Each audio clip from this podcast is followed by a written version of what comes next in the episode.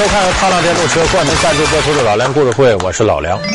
那么一段够水准的音乐，它或者勾起我们美好的回忆，或者影响了我们一段时间的心情，或者呢改变了我们某种审美方向。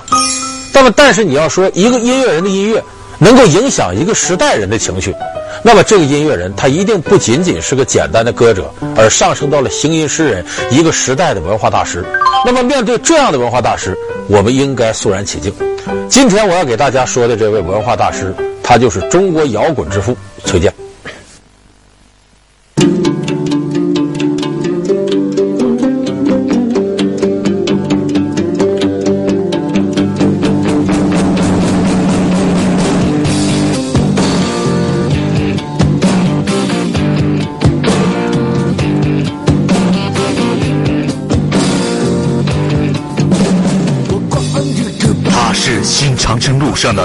摇滚斗士，他是中国摇滚音乐的开山鼻祖，他的音乐威力之猛烈，刺穿每一个人的内心。他的音乐让中国摇滚从一无所有中破壳而出，但从不向任何人低头。他就是崔健。一个忠于自我、忠于勇敢、忠于坚决的先锋艺术家。本期老梁故事会为您解读中国摇滚之父崔健。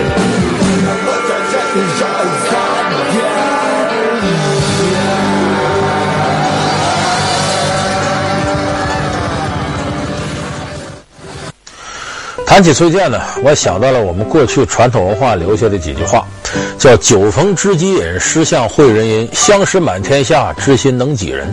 哎，像崔健这样具有文化符号意义的大师，恐怕在我们现在的社会里呢，想隔着时空超越二十年以上，获得广泛的认同感是非常困难。因为那个时期崔健好多的歌曲啊，是跟八十年代那次文化启蒙是密切相关的。那么时至今日呢，可能很多八零后、九零后的朋友对崔健已经陌生。那么当时我们对崔健的了解是始于一首歌，这首歌现在呢，我们依然把它称为中国音乐历史上的一个绝对经典的一首歌曲，那就是《一无所有》。哎，我曾经的问个不休，你何时跟我走？我等了很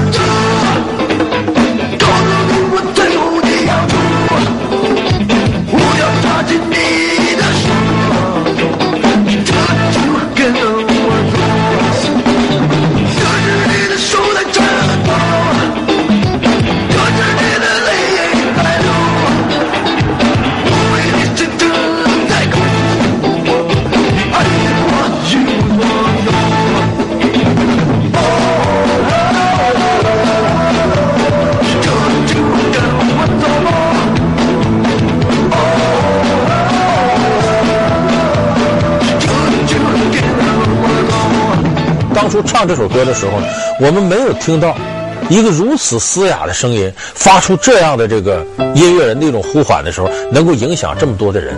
就是我们从来没有感受到，一旦音乐当中能负载着这么多的力量，音乐可能给我们以往的感觉呢是很优美。比方说，当时很多人听邓丽君的歌。哎，觉得是很悦耳的声音。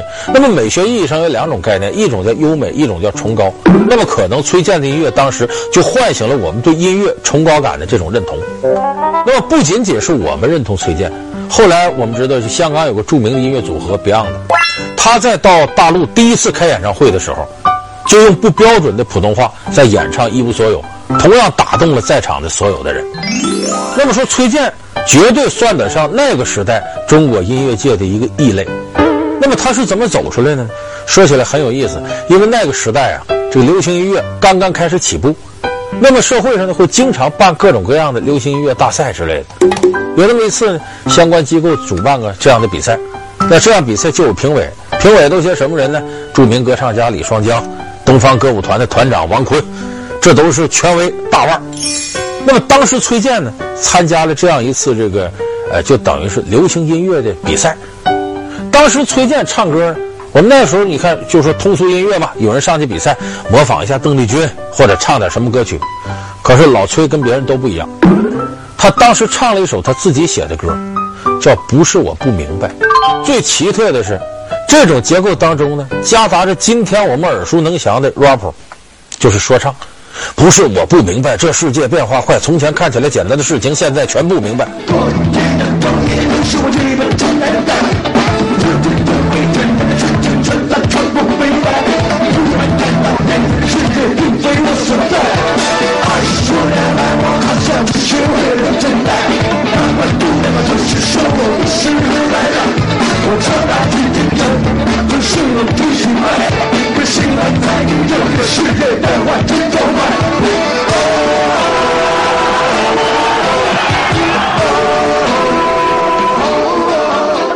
他把这歌唱完了，底下评委傻了。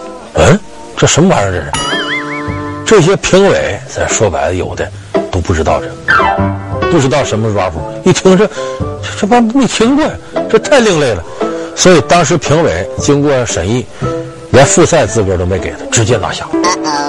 但这里头有明白人，我们说这个东方歌舞团团长王坤老前辈了，这是在比赛结束之后呢，找到了崔健。说你这个东西啊，是你自个儿写的吗？啊，我自个儿写的。你跟别人都不一样，甭管成熟不成熟，你这个东西是很另类、很特殊的，有特色。他说这样吧，我给你个机会，过两天呢，我们在这个工人体育馆呢要办个百名歌星演唱会，我想请你来，你给我唱一两首你自个儿写的歌。那崔健一看有这机会，当然就高兴。哎，接着呢，他就去参加这百名歌星演唱会。当时崔健就借这个机会登台演唱了他写的《一无所有》，那是一无所有第一次在公众面前亮相。一登台，大家一看崔健，不少人都觉得这歌手可太另类了。一上来呢，咱说一般这个歌手登台，你不得打扮的漂漂亮亮、利利索索的？可是，一看崔健这打扮，一个裤腿高，一个裤腿低，身上穿的呢是北京那农民的那个时候。冬天不穿棉袄，外边扣一个马褂吗？就那么马褂穿上了，肥肥大大就上台了，拿了个吉他上来。我曾经问个不休啊，你何时跟我走？全场都震了。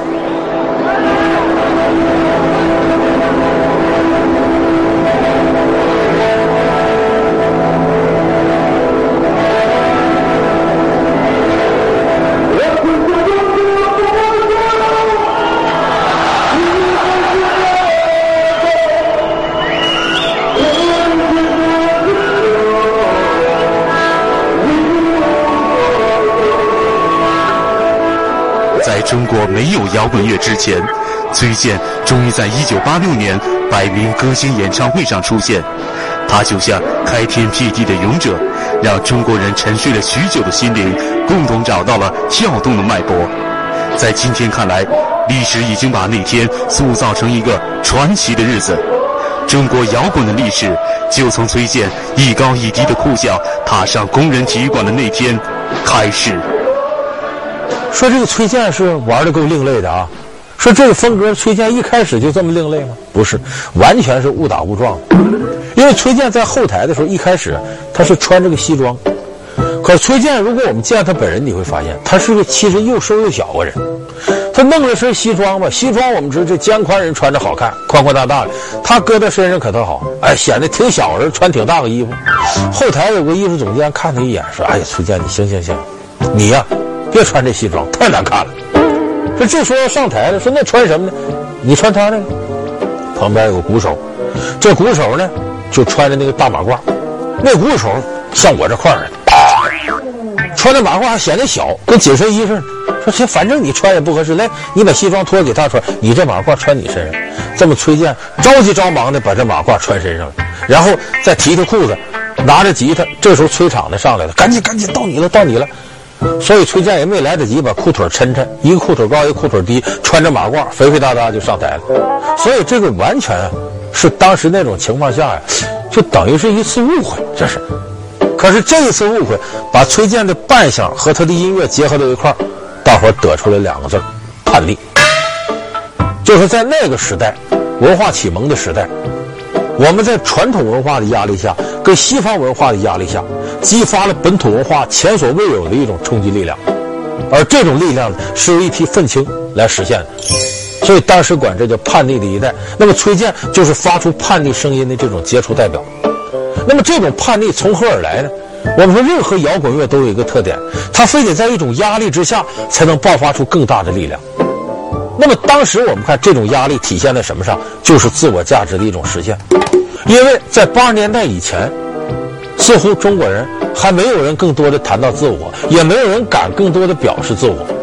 而这种现象，我们说到音乐，在音乐里边有好多这样的现象。你比方说，音乐里不是不唱个体，可他唱的个体是什么呢？往往很抽象，很虚无，很庞大。比方说，大伙听刘秉义，我为社会主义献石油，锦绣河山美如画，祖国建设跨军马，我只是祖国建设的一员。哎，哪里需要哪里办。那么你像部队歌曲，我是一个兵，来自的老百姓。虽然唱的是我，那来自老百姓多了，他其实是唱的每一个解放军战士。所以，整个音乐里边，但凡谈到个体的时候，往往是庞大的、有代表的、虚无的；而真正发出自己的声音，我想什么，我做什么，我要干什么，我的个性在哪里，我的情绪在什么地方，我如何宣泄，这是当时中国音乐的一个空白地。那么，崔健的出现呢？恰恰就是发出了第一声啼哭，我存在了，我的感受是什么？我的体会是什么？我的感觉是什么？以前我们都没有感觉，今天开始，我作为一个活生生有血有肉的人，我感受到了痛，感受到了快乐，感受到了幸福。崔健发出了这个人生的第一次啼哭。崔健的歌曲里边，像《新长征路上的摇滚》这盘带里边，哎，你看一开始整个这个带子，我们从头到尾查他的歌词。总结起来有一百八十七个我，而这一百八十七个我都不是一个抽象空虚的力量，都是讲自己活生生的这种体会。你比方说，他这个《新长征路上摇滚》里有一首歌叫《假行僧》，我要从南走到北，又要从白走到黑。你把这歌里查查，这歌里边我是最多的。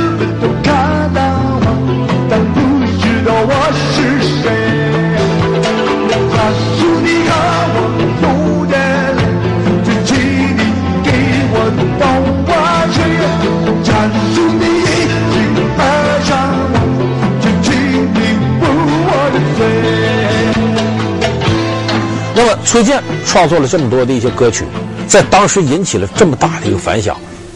那么说，这个时候历史发展到那个时段，就会出现一些与这个时代呼应的人。可是这个人的出现可能是必然的，但是他成长之路却充满着各种各样的偶然。崔健呢，他家里边有人干这个，搞音乐。崔健最开始不是说写歌唱歌，他是玩乐器的。崔健是一个很不错的小号手，而且还进了乐团。那么他进乐团以后，崔健并不满足自己的这种音乐生涯。他当时在北京啊，团结了周围的一些志同道合的朋友。他们用什么方式来实现自己音乐理想呢？他们发现传统已经不能给他太多的营养和力量。他想了个办法，他们这些人都聚集到了中央美院。为什么到中央美院呢？因为中央美院这儿呢，有很多搞前卫艺术的人，音乐和绘画在某种程度上是可以共通的。另外，在中央美院有大量的外国留学生，那么这个外国留学生年轻人嘛，也会带来一些前卫的音乐艺术。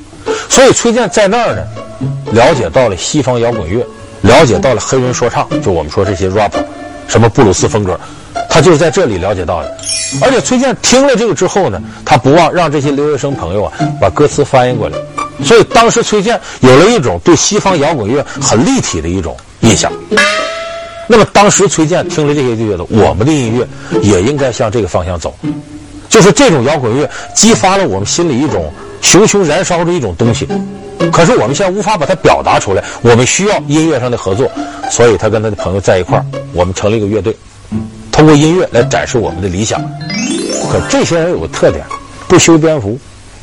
性格上叛逆，往往对传统的这些清规戒律也不屑一顾。可是这些人多数都是有单位的人，没单位的人家里看他们跟二流子似的。那时候谁没有单位的话，挺可怕。你等于被这个组织排除这个之外了。社会闲散人、社会无业人员挺可怕的。所以有很多呢，他们组织上成员面临这种压力。比方单位领导找谈话，不能这么一天不修边幅啊！你看这吊儿郎当，再不行，回到家里，家里也说不正经找个工作干什么玩意儿？所以他们这些人呢，是等于不被社会主流待见的，而他们觉得恰恰是这种音乐给了自己生活下去的一种力量和感觉。所以在这样的一个相对压抑的环境下，他们爆发了巨大的创作能量。其中有一首歌可以作为代表，叫《快让我在雪地里撒点雨》。我光着膀子，迎着风雨，我在那大吹地下的大路上，的呀衣裳，因为我的命也是没有感觉，给我点儿，给我点儿路。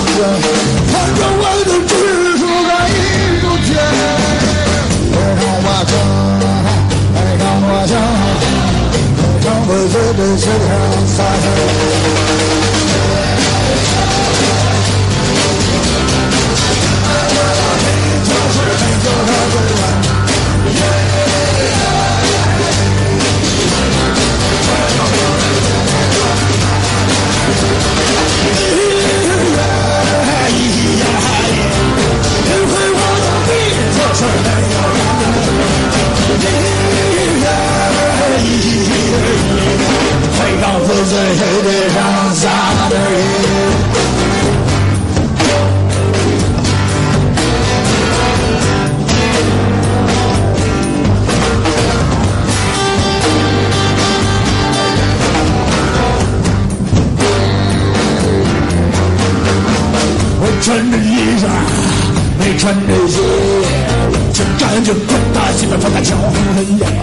天我们一说谁创作，没有感觉，没有感觉，你已经司空见惯了。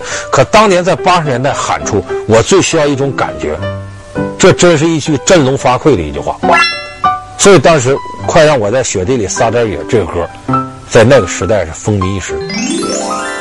那我们看崔健的影响力，在当时啊。就八十年代中后期的时候，这个影响力扩散出去。但是我们说，任何一个音乐人创作歌曲，他都离不开写男女之间的感情。可是像崔健这样的摇滚歌手，他写男女之间的感情，有着强烈的这种社会批评意义。所以崔健跟哥们聊天就说：“哎呀，我遇到个女孩，我挺喜欢她的。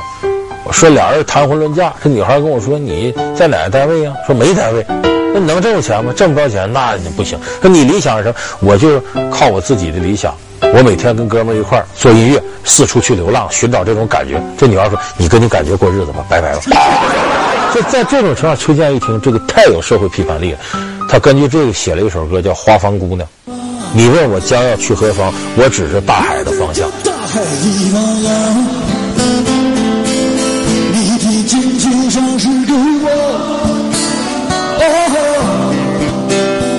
可怎样？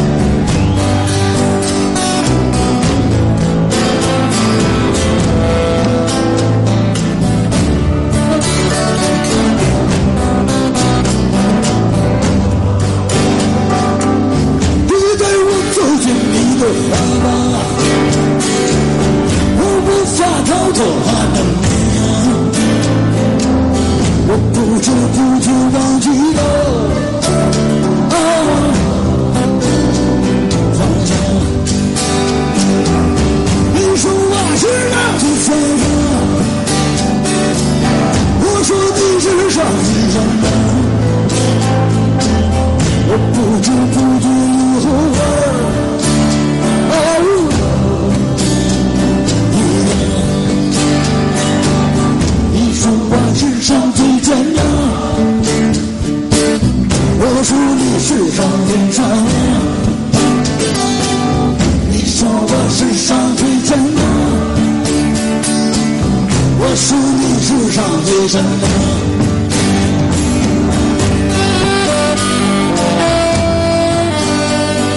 健的音乐不仅仅是一个时代的符号，他的音乐更成为很多人今后面对生活、面对困难的一种信念。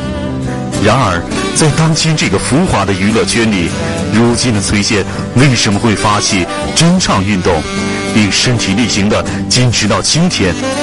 广告之后为您揭晓。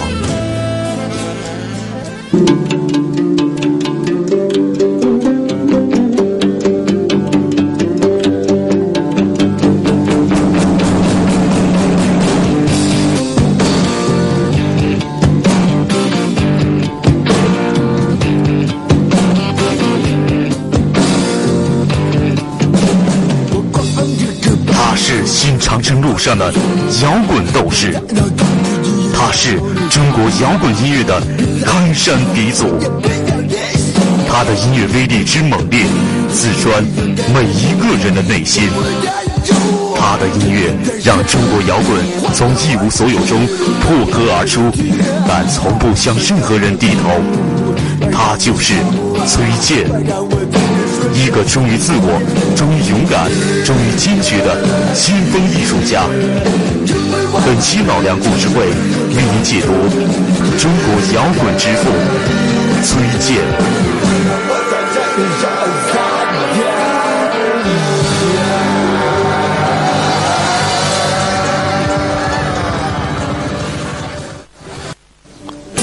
崔健的音乐不仅仅是一个时代的符号。他的音乐更成为很多人今后面对生活、面对困难的一种信念。然而，在当今这个浮华的娱乐圈里，如今的崔健为什么会发起真唱运动，并身体力行的坚持到今天？那么，老崔这些年，可能很多朋友在关注，说崔健这些年听到他的声音越来越少了，他在干什么呢？老崔在九十年代干了一件特有意义的事儿，就是。真唱运动，因为崔健发现了这个演唱会上啊，假冒伪劣产品越来越多。有的这个演员一登台、啊，不唱歌，一个劲儿在那说：“啊，朋友们，大家好，昨天我从香港回来，没想到北京冷成这样子啊，怎么？啊，很讨厌，一个个介绍啊，这是我的贝斯手，这是我的鼓手。不要看他只有十七岁，却已经研究摇滚乐达到五十年了，不知道什么，没完没了。还有一种到唱的时候，你发现有毛病了，内行人发现对口型。”假唱，事先把唱的都录好了，他在这对着口型，这就是假冒伪劣，欺骗观众。我花那么高的价钱开演唱会，我听你假唱，所以这个时候，这种事情已经成了当时演唱会的潜规则，都这么干。所以崔健继续带着他人到中年那种批判性，继续带着愤青的气质，做那个敢于说出皇帝没穿衣服的小孩，站出来说提倡真唱，这个事儿得罪人。因为很多那时候被商业包装的歌手，你让他真唱不行。咱们今天有的时候，呃，我就曾经赶上过，到一个展览会之前，啊，看这个演员在后台准备，然后上台唱。那天真是真唱，有些标榜自个儿是实力派的歌手，一唱高音就唱破，就说那个实力可以想见。所以老崔当时掀起这个真唱运动，得到了广泛的响应，但是也得罪人。但是这是老崔从批判这个角度干的一件有意义的事儿。无权利，就在数浪里吞出刺儿不容易，黑的头上先做这个把自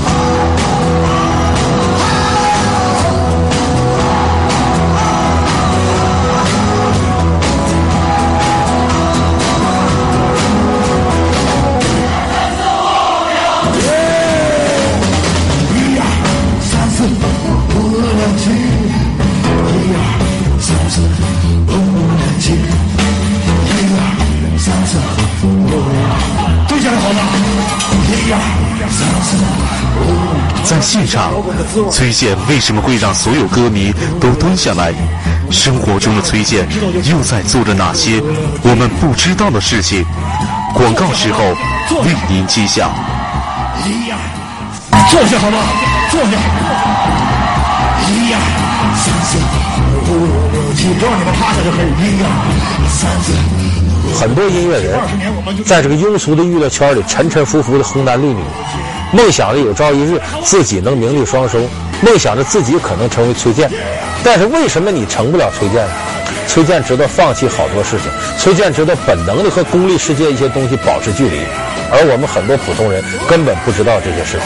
好，感谢您收看这期老梁故事会，老梁故事会是由踏浪电动车冠名赞助播出的，下期节目再见。